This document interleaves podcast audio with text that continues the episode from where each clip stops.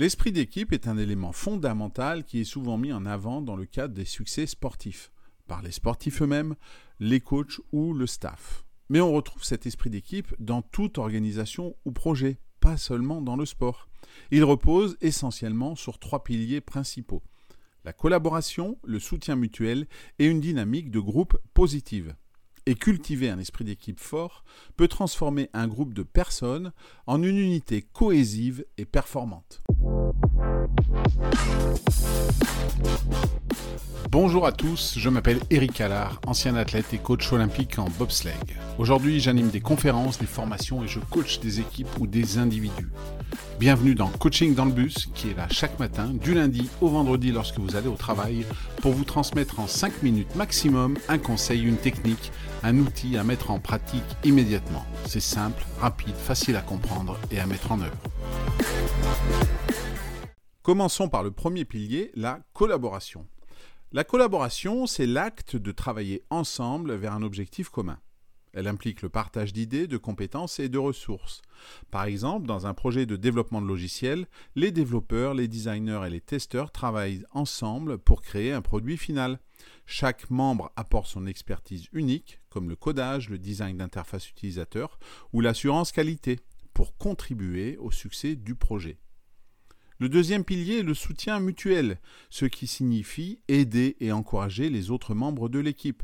Cela peut prendre la forme d'assistance dans les tâches difficiles, de partage de connaissances ou de soutien moral.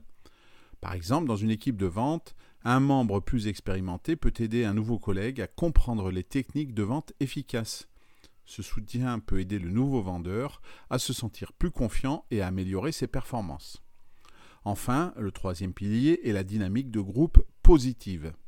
Une bonne dynamique de groupe se caractérise par une communication ouverte, un respect mutuel et une atmosphère positive. Cela encourage la participation active de tous les membres et renforce le sentiment d'appartenance à l'équipe. Par exemple, lors des réunions d'équipe, tous les membres ont l'opportunité de s'exprimer et leurs idées sont prises en compte. Cette approche inclusive renforce le sentiment de valeur personnelle et encourage une participation plus active. Pour renforcer l'esprit d'équipe au sein de votre groupe, qu'il soit sportif ou en entreprise, commencez par organiser une activité de team building. Cela peut être aussi simple qu'une réunion informelle, où chaque membre partage ses idées sur un projet.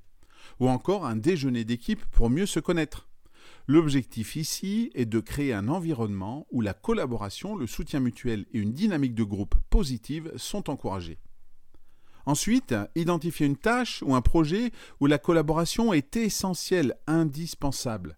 Encourager chaque membre de l'équipe à apporter ses idées et ses compétences uniques.